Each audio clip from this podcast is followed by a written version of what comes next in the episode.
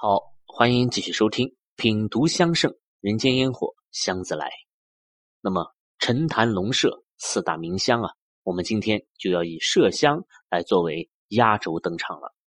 那么，关于麝香的基础知识啊，我们在前面鹅泥帐中香的那个章节里已经详细的讲过了。那么今天呢，就不再复述。那这里我们就开始聊一聊关于麝香的一些历史故事和香圣当中关于麝香的古老记载。那么现在我们可以闭上眼睛啊，来跟随着我的讲述，让我们的思绪穿越时光啊，回到两千多年前一个月黑风高的夜晚。那天晚上，趁着夜深人静啊，有一匹快马呢，就从姑苏城啊悄然出发，向着郊外的荒野奔袭而去。那马上坐着一个人，他身着黑色的夜行服啊，看不清相貌，但是他的背上啊。却背着一个硕大的包裹，里面啊鼓鼓囊囊的，也不知道装的是些什么。好了良久，才渐渐远离人间烟火。那么在荒烟蔓草的郊外啊，那人就一拉缰绳，翻身下马。他把背上的包裹取下来，解开捆扎的绳索，然后便直接丢弃在了草丛里。而后他又翻身上马，马儿一声嘶鸣，疾驰而去。那么，眼看着这片荒野又要重归寂静了，可突然有一声啼哭啊，就从草丛里传了出来，尖锐且凄厉。原来那个包裹里啊，装的竟然是刚刚出生不久的婴儿，而且还不是一个，而是一对孪生姐妹。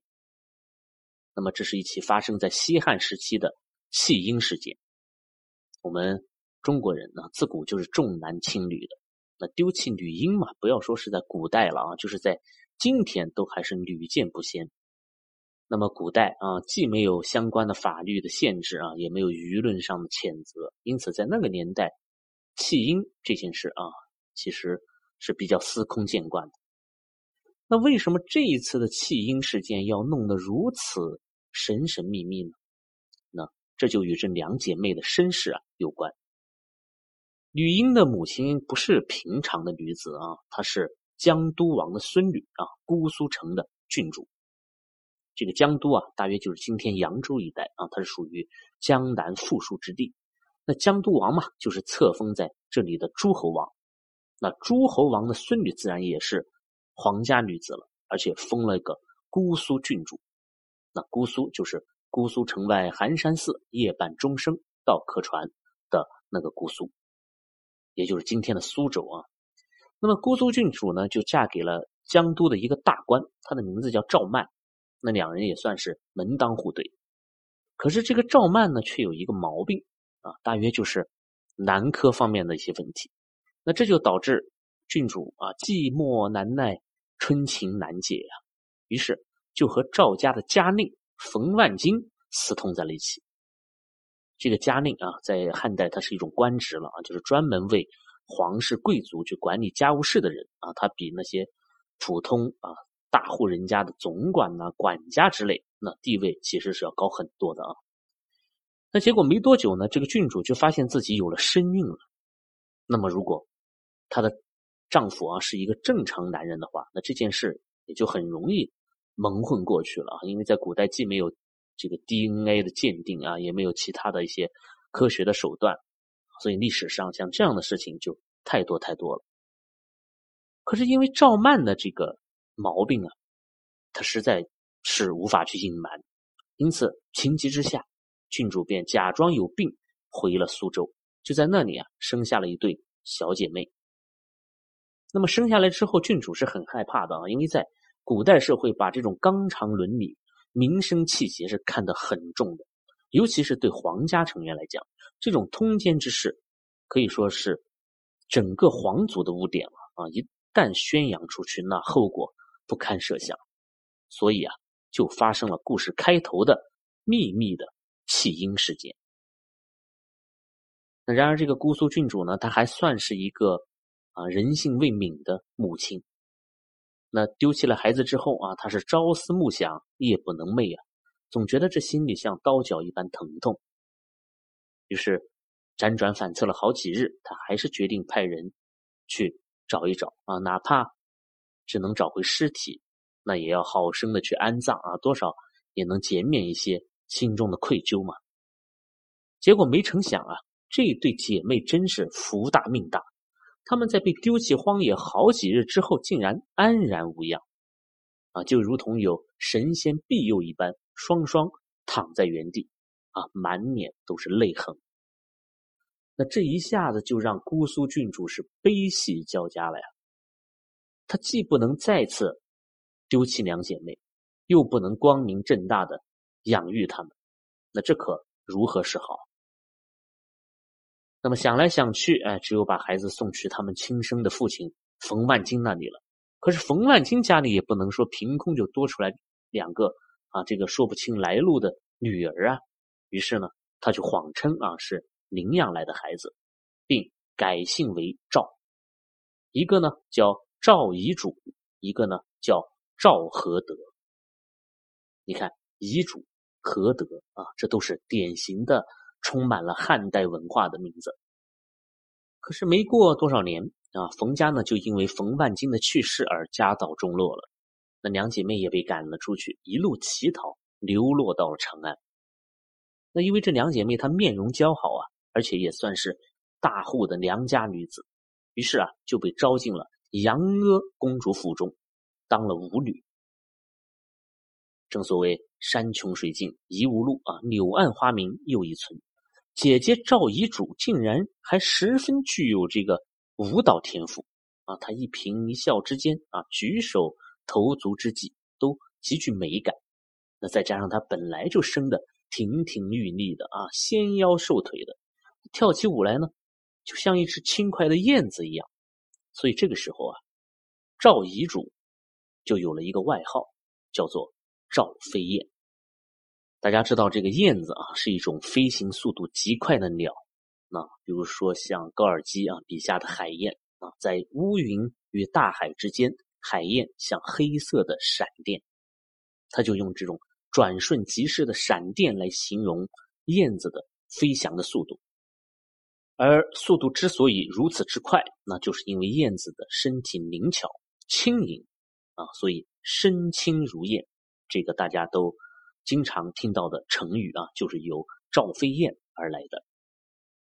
这个赵飞燕呢，她还有两大绝活啊，一个叫举步，在《赵飞燕别传》当中就有这样的描述，说赵后腰骨纤细，善举步而行，若人手持花枝，颤颤然。他人莫可学也。那意思就是说，赵飞燕自创的这招舞步啊，跳起来是抑扬顿挫，就像是手里拿着一枝花啊，每一次颤动呢都很有节奏感，而且别人怎么学都学不会。那么，如果我们去看很多啊复原秦汉时期的舞蹈，我们就会发现，当时的确是非常流行这种顿挫式的舞步的。啊，在每一个动作结束之后，都会突然停顿一下啊，然后再继续下一个动作。那么这种颤颤然的感觉啊，再配上当时那些编钟之类的青铜打击乐器啊，所发出来的浑厚的声音，那么给人的感觉啊就很恢宏啊，很有气势，同时呢也不乏唯美。第二个绝活呢叫掌上舞啊，顾名思义就是身体已经轻盈到。可以在掌心上跳舞了，那这个说法虽然很夸张啊，但这个名字却起得很绝妙，让人马上可以想象到赵飞燕在手掌上轻歌曼舞的样子啊，所以也可以看出，即使在古代中国，大多数的时候都是以瘦为美的啊，包括我们前面讲啊，西晋石季伦撒沉香屑于象牙床上的故事，那也是一种对瘦的追求。啊，这是在唐代突然啊出现了一些特别的情况啊，我想跟当时空前的开放啊文化的融合都有很大的关系，就导致在那个特殊的时期，中国人的审美啊发生了一些变化。当然，提及对于女性的这个审美啊，苏东坡也发明了一个词，是叫“环肥燕瘦”的。这个“环”就是杨玉环，而“燕”呢就是赵飞燕啊。为此，他还写过一首诗，说。杜陵评书贵受应，此论魏公无不平。短长肥瘦各有态，玉环飞燕，谁敢赠？啊，这首诗写的很有意思啊。他说，这个杜甫啊，曾经点评书法，就是说书法贵在写的瘦啊，写的硬，这才叫好书法。但是这个观点啊，我苏东坡不同意。啊，我觉得啊，长短肥瘦各有各的美，就像杨玉环那么胖啊，赵飞燕那么瘦，可是你们谁敢说他们不是倾国倾城呢？所以“环肥燕瘦”啊，这个成语啊就是这么来的。那么赵飞燕集倾城之色啊，倾国之姿，婀娜身段，还有曼妙的舞姿于一身。那这样的绝世美人，自然不会被埋没在那千千万万的婢女之中。所以他的机会啊，很快就来了。话说有一天，汉成帝啊，就来到了杨阿公主家做客，就在一群舞女当中，一眼看上了赵飞燕，惊为天人呐，顿时是垂涎欲滴。那这位汉成帝，他是汉代的第十八位皇帝了啊，他是一个比较无能的人，但是有一点啊，就是他很会来事儿啊，就是表面工作做得很好啊，知书达理，礼数周全，而且长得也是仪表堂堂的，所以从小他就深得他爷爷的喜欢啊，所以从他爷爷在位起，他就已经被钦定为皇太孙了。但是汉成帝他终究是。属于无能之辈了啊，所以他在即位以后呢，也是荒废于朝政啊，然后沉溺于美色的啊，每天举行各种各样的选美，在万千佳丽的怀抱之中而不能自拔啊。只不过他也把眼光练得很是毒辣了啊，所以一眼就相中了赵飞燕。可是赵飞燕却不是普通的花瓶角色啊，他随汉成帝进宫之后，面对着急不可耐的汉成帝，他并没有像。其他的那些妃子一样迎头而上，反而是采取了一种欲擒故纵的战术啊！一连三天都婉拒了皇帝的各种要求。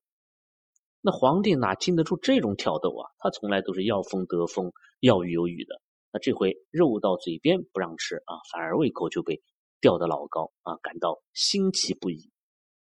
所以到了第四天，汉成帝啊，反倒是被赵飞燕给玩弄于股掌之中了。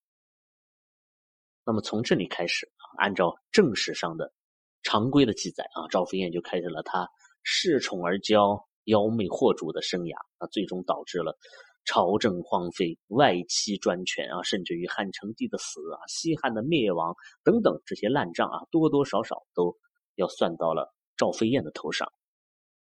但是史家的一面之词，往往啊有失公平。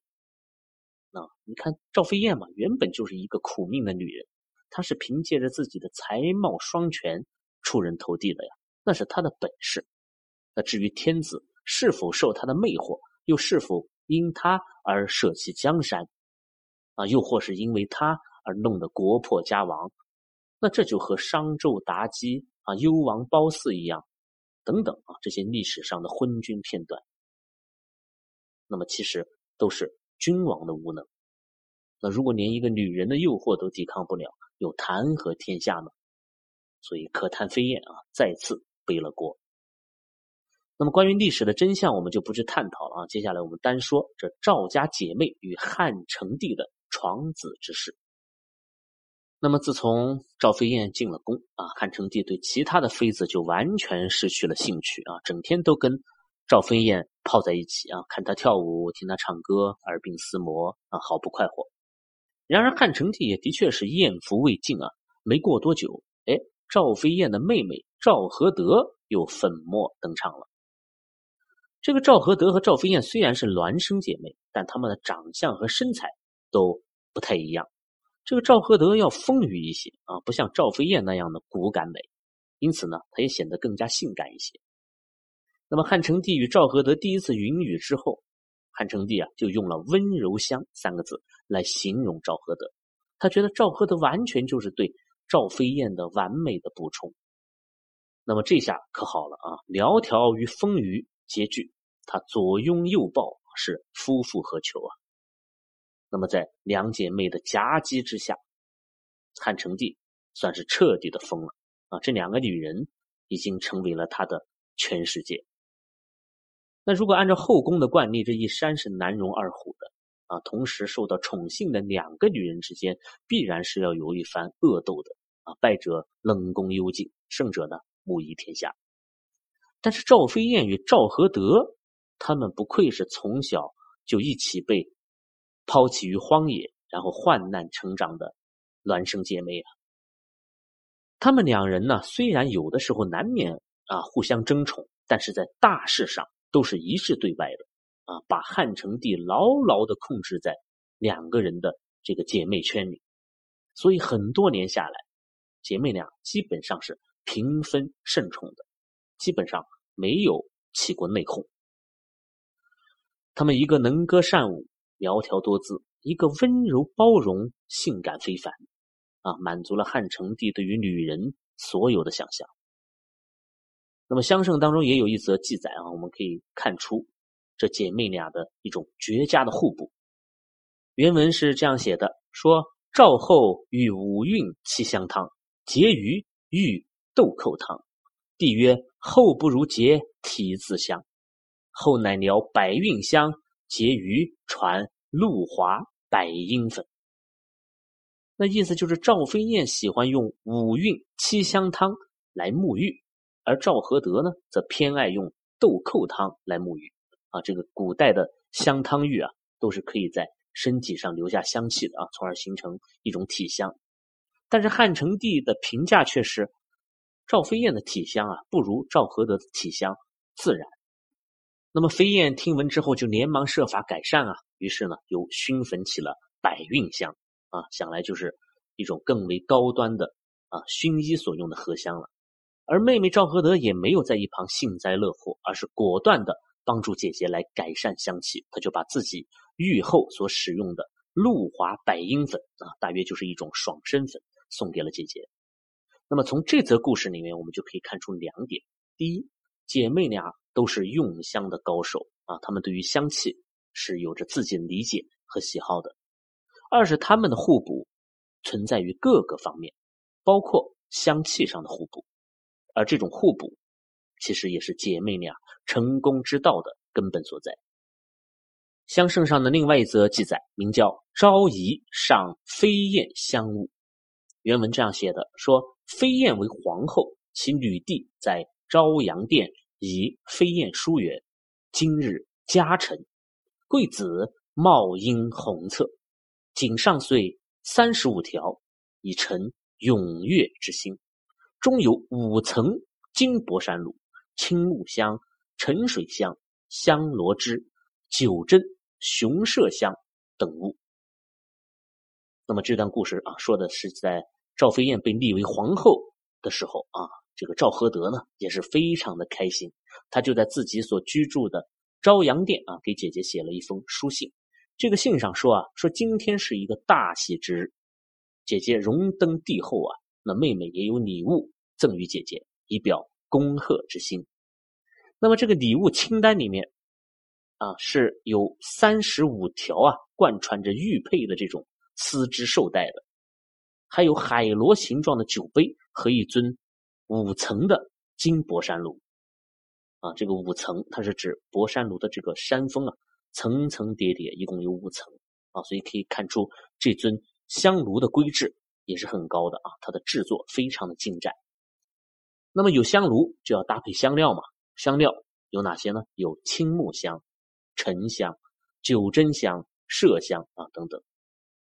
啊，大家可能对中间这个九针啊比较陌生啊，我认为应该是越南北部的九真郡啊所出产的一种香料啊，比如说像藿香啊、枫香之类啊，这是古代的一种说法了。那么这则故事实际上我们又可以看出啊，这个用香的确是。姐妹二人的共同的爱好，而且这二人真的是感情深厚啊，并无相互妒忌、猜疑之心。然而韶华易逝啊，再美的容颜呢，也有衰老的时候。而帝王啊，又偏偏是喜新厌旧的典型啊，但有新人来，旧人就失了颜色。但是赵氏姐妹却早早预见了这一危机啊，所以他们找来了一种神奇的方法，逆转了人生。不但不老，而且越活越光鲜啊，越活越靓丽。那他们是怎么做到的呢？那这就得益于他们的一款独门秘方，叫做西鸡丸。西鸡丸呢是一种香丸，但是它不是用来热熏的，而是用来塞到肚脐里的。那它的这个作用非常非常的显著啊！古籍当中记载，它可以让女性面色娇嫩，肤如凝脂，肌香甜蜜，青春不老，下体盈实等等。而且这个香丸还能散发出奇香，能够强烈的刺激男人的欲望。所以简而言之啊，这个西鸡丸呢，就是一款可以让青春永驻啊，同时具有强力功效的春药。那么西鸡丸为什么会拥有如此强大的功效呢？这就涉及到了它的配方啊。江湖当中流传的这个西鸡丸配方是有很多的，但并没有一个确凿的记载。有人说啊，真正的配方是被带入到了陵墓当中啊，藏于尘土了。也有人说这方子呀，压根就是子虚乌有。但是我们从零零星星啊流传到民间的一些制法来看，这个西鸡丸当中主要的成分一定含有大量的麝香。那这一点我们从后世的一些书籍当中其实也能得到一些佐证啊，比如说像《金瓶梅》啊里面就有一种春药叫做香吉丸啊，一字之差，它就是由麝香、人参啊、鹿茸等等调和而成的，也具有差不多的功能。那显然，这其中最具效力的成分还是麝香。那麝香的催情效果啊，来自于麝香酮对于人体神经的刺激作用啊，从而让人呢产生兴奋感。这是今天科学而且理性的一种解释了。但是在古代，麝香的这种神奇的妙用为什么会出现啊？是没有人知道的。所以这种妙用就会被无限的放大，并且被赋予各种各样名贵的。香料药材啊，被制成了像西鸡丸这样的神药。可是俗话说“是药三分毒”啊，那这个西鸡丸的毒就远远不止三分了。大家知道为什么古代的皇家天子都要有三千后宫佳丽吗？那为什么他们要翻着牌子去宠幸妃嫔呢？啊，只是因为好色吗？其实并非如此，最主要的原因呢？还是为了保证皇家子嗣的延续。那如果皇家的血脉不能够顺利的传递的话，最终必然会引起天下大乱。啊，这一点丝毫没有夸张啊！因为在历史上，因为没有子嗣而最后导致亡国的例子实在是太多太多了。那么这就是世袭制的一种劣根性。而汉成帝啊，他偏偏就是这没有子嗣的皇帝之一。那为什么汉成帝没有子嗣呢？啊，他不是整天都与赵飞燕、赵合德在一起吗？怎么这赵氏姐妹数十年来也没有一个怀上身孕呢？那正所谓成也麝香，败也麝香，啊，西鸡丸通过肚脐直接作用于身体，啊，早已经对赵氏姐妹的生育功能产生了不可逆转的伤害，啊，不要说是生育了啊，就连是正常。女性的例假也早早的结束了。那么，据野史记载啊，当时在后宫还有一名女医师，叫做上官无，啊，她就看见赵氏姐妹呢滥用这个西鸡丸，就问了一句，就说：“若如是，安能有子乎？”啊，就意思是像你们这样无节制的用这种药，怎么可能怀上身孕呢？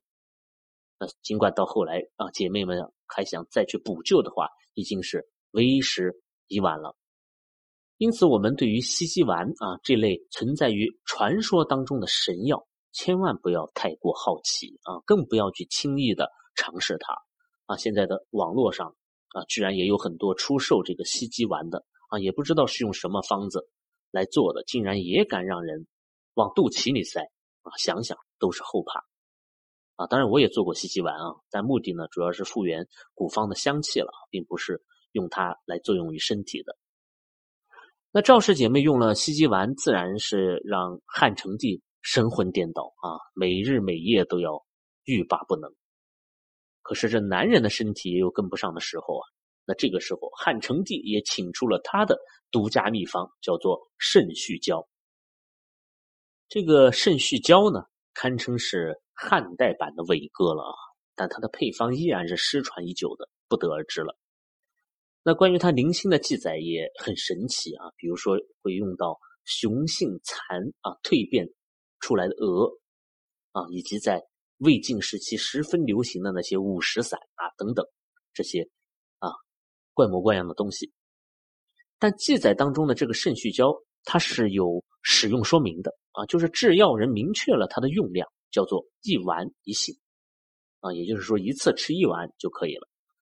可是这个汉成帝他却未遵医嘱啊，他是嗑药成瘾。古书上记载，一夕朝仪醉尽七碗，帝昏夜用朝仪居九成帐，笑痴痴不绝。帝明，帝起御医，阴经流疏不尽。啊，这个意思就是说，这天晚上啊，赵合德与汉成帝是喝的兴起啊，居然让皇帝一连吃了七丸的这个。肾虚胶，结果第二天早上，皇帝起床更衣的时候，竟然是阴经流疏不停。那须臾之后，便口目歪斜的倒在床上，不省人事了。哈，汉成帝就这样驾崩了，驾崩在了赵合德的床上。这恐怕是中国历史上唯一一个因为过量服用春药而死在温柔乡里的皇帝了。那么汉成帝一死啊，赵合德的厄运呢就接踵而至啊！因为不论怎么说啊，皇帝是死在你的床上呀，那你是死罪难逃，所以赵合德干脆啊就跟着汉成帝一起自尽而亡了。好在赵飞燕当时呢已贵为皇后啊，她是一手拥立了汉哀帝登基的，那么在新皇帝的庇护之下，才勉强保住了性命。可惜好景不长啊！这个汉哀帝的确是很哀啊，他在位没几年就驾崩而去了。那么赵飞燕呢，又再一次失去了保护伞啊，所以就被贬为庶人，派去看守园林了。那么此时呢，他也做出了跟妹妹同样的选择，自尽而亡。那么至此啊，一代双骄飞燕何得，香消玉殒。啊，只留下掌心曼妙的身姿和温床上弥漫的麝香香气，千年不散。好了，我们讲完这些香艳的故事啊，我们最后再来看看香圣当中关于麝香的其他一些记载啊，就是古人对于麝这种动物为什么能够长出麝香这个问题啊，其实也是有着他们自己的一些理解的啊。比如说魏晋名士啊，竹林七贤之一的嵇康，他曾经说。麝食百而香，啊，意思就是说，麝这种动物是喜欢吃百叶百子，所以它的身体才会香，啊，因为食香故而身香。那这件事在今天看来是很荒谬的啊，但在当时却是一种非常完美的解释。那么，对于麝香的优劣分级呢，古人也是给出了一些说法的啊，比如说，最好的麝香是麝自己从肚脐处剔出来的。啊，因为这个麝在夏天要吃很多芳香类的食物啊，那么到了冬天的时候呢，它的这个肚脐处的香囊就会被胀满。那到了春天，这个肚脐就是因为发胀而倍感疼痛，那麝就会自己用爪子把香囊给剔出来。那么这种麝香的品级是最高的，其次就是被捕杀的麝了，那人为的取出麝香，那么这种品级呢就次之。那么最差的啊，就是麝呢被猛兽或者被人追捕啊，仓皇间跌落山崖，然后在惊恐当中死去。那么在这种情况下呢，麝香就会被麝恐惧的时候分泌出来的一些不良的啊物质所感染，故而香气最差。那么香圣上，呃，对它的形容就是此香干燥不堪用。那么这就是古人啊对于麝香的三种分级了。那么麝香除了芳香郁烈，除了定香的作用啊，除了催情的作用以外，它还有没有其他的特性呢？哎，香圣上还记载了几则啊关于麝香与瓜的故事。其中一则叫做“瓜祭香”，说的是唐朝的一位姓郑的大官啊，去山西赴任，他就带了一大帮妻妾家事，有百余骑之多，就浩浩荡荡的啊由长安向西而行。那么这些妻妾们多用麝香啊，结果这一路上所有的瓜秧啊，全部都死掉了，没有一个可以结果。那么另外又有一则记载说，唐末啊，黄巢起义，唐僖宗呢就从长安逃到蜀地去，啊，他也是由于带的妃嫔太多，这个麝香浓烈啊，导致关中路两旁的这个瓜也全部被熏死了。所以这两个故事里说的都是瓜啊，当然这个瓜应该就是西瓜了啊，西瓜就是唐朝的时候从西域传进来的啊，所以人们就突然的发现，哎，这个麝香能让西瓜的花朵凋谢，从而导致西瓜不能结果，所以他们感到非常的诧异，便将啊这个故事啊给记录了下来。但奇怪的是，另有一则故事却刚好与它相反，叫做麝香种瓜。就话说有一个人啊，讥讽那些说瓜忌麝的人，就说我的瓜不但不怕麝香，还是专门用麝香种出来的新品种，只是你们不知道方法罢了。那么他就说，他种瓜的时候啊，在每一颗瓜秧下面都要埋一点麝香啊，等到啊开花结果，切开这个西瓜的时候啊，麝香气是扑面而来啊，非常的芳香欲裂。啊，此事不知真假啊！我想，如果大家有心，可以有机会啊去试一试，可能还真的会研发出一种好吃的新品种。那么，关于麝香啊，还有一些制墨的典故啊，比如说南唐名臣韩熙载啊，他对于这个墨啊是非常在意的，于是呢，就让安徽歙县的工匠做了一款叫做麝香月的麝香墨，啊，也是墨中的极品。另外，像欧阳询的儿子欧阳通，他只要写字，都必须要用麝香墨方能下笔。那么，用这种麝香墨书写的字画啊，这个画卷一展开，马上就是香气扑鼻，而且百虫不生。那最后，香圣还告诉我们啊，这个世界上呢，还有很多用麝香来取名的其他的物种，比如说像麝香木、麝香檀。麝香草啊等等，但是这些呢，其实跟麝香啊就没有什么关系了，只是取其类似的一种香气感受而已。好了，四大名香陈坛龙麝已经悉数登场了啊！我们不仅要学习它们作为名贵香料的特性，更要了解在它们的盛名之下那些隐藏在背后的故事。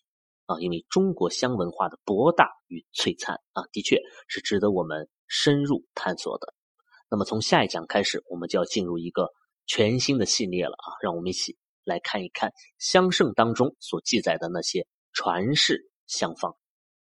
好，谢谢大家的收听，本节目由喜马拉雅独家播出，我是见闻香堂青花家子，我们下期再见。